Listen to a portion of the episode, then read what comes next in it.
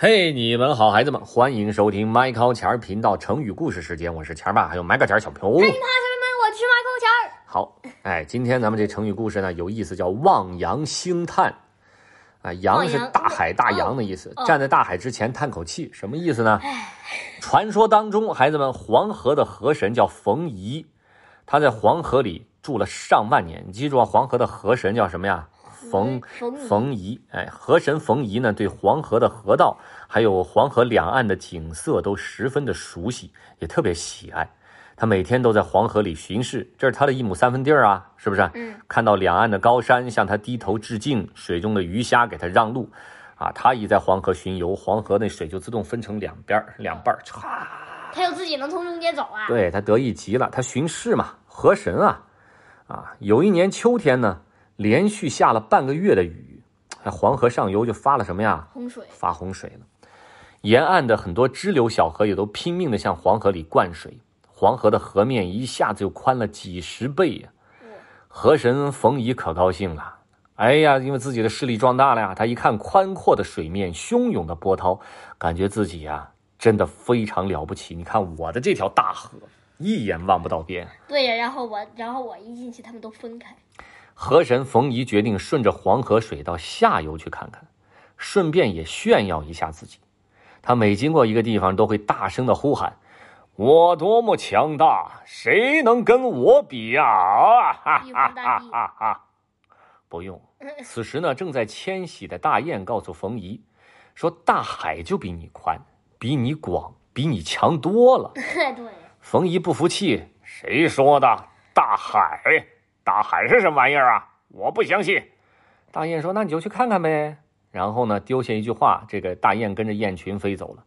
河神冯夷心想：怎么可能还有比我更强大、更宽广的啊？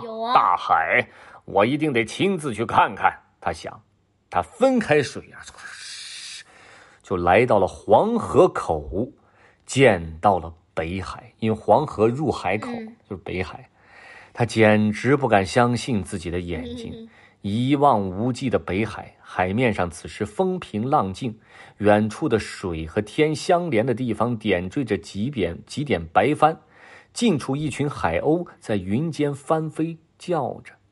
突然间，海上刮起了一阵大风，刚才还很平静的海面顿时巨浪滔天啊！浪花拍打着岸边的礁石，发出了巨大的轰鸣声，哗哗！哎呦，把河神冯夷吓得都快站不住了。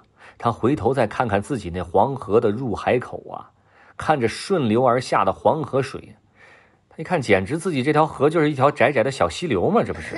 那没法比呀、啊！那北海神的名字呢？北海海神你知道吧？名字叫若。这个若海神呢，不是那个强弱的弱哦啊。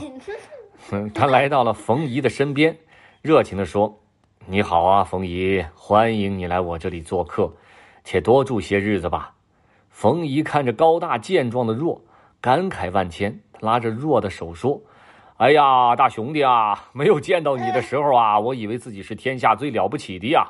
今天我看到你这大兄弟啊，就是北海啊，这么宽广壮丽，看到你如此的谦逊亲切，这么包容，我真的脸红啊。请你再也不要笑话我了，我知道错了。若当然不会笑话冯夷了，若的胸怀就跟他统治的海一样的宽阔。哎，后来人们从这故事里提炼出一个成语，叫“望洋兴叹”，意思是在那些真正伟大的事物面前，感觉自己力量的渺小。韩子恒站在大海前望洋兴叹：“我就是一只小蚂蚁都不如啊！”嘿，你能造个句子吗？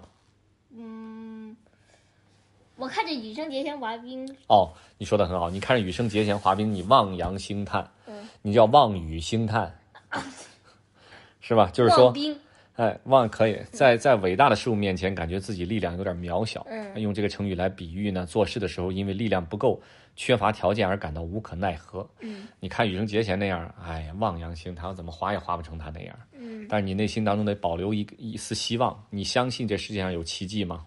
不相信，你不相信有奇迹吗？不相信，为什么？因为嗯，都得努力，对呀、你努力，你相信有奇迹吗？不努呃不相信，为什么？呃，就是一直练，然后哪天就能练成了。对，我就说啊，奇迹是什么？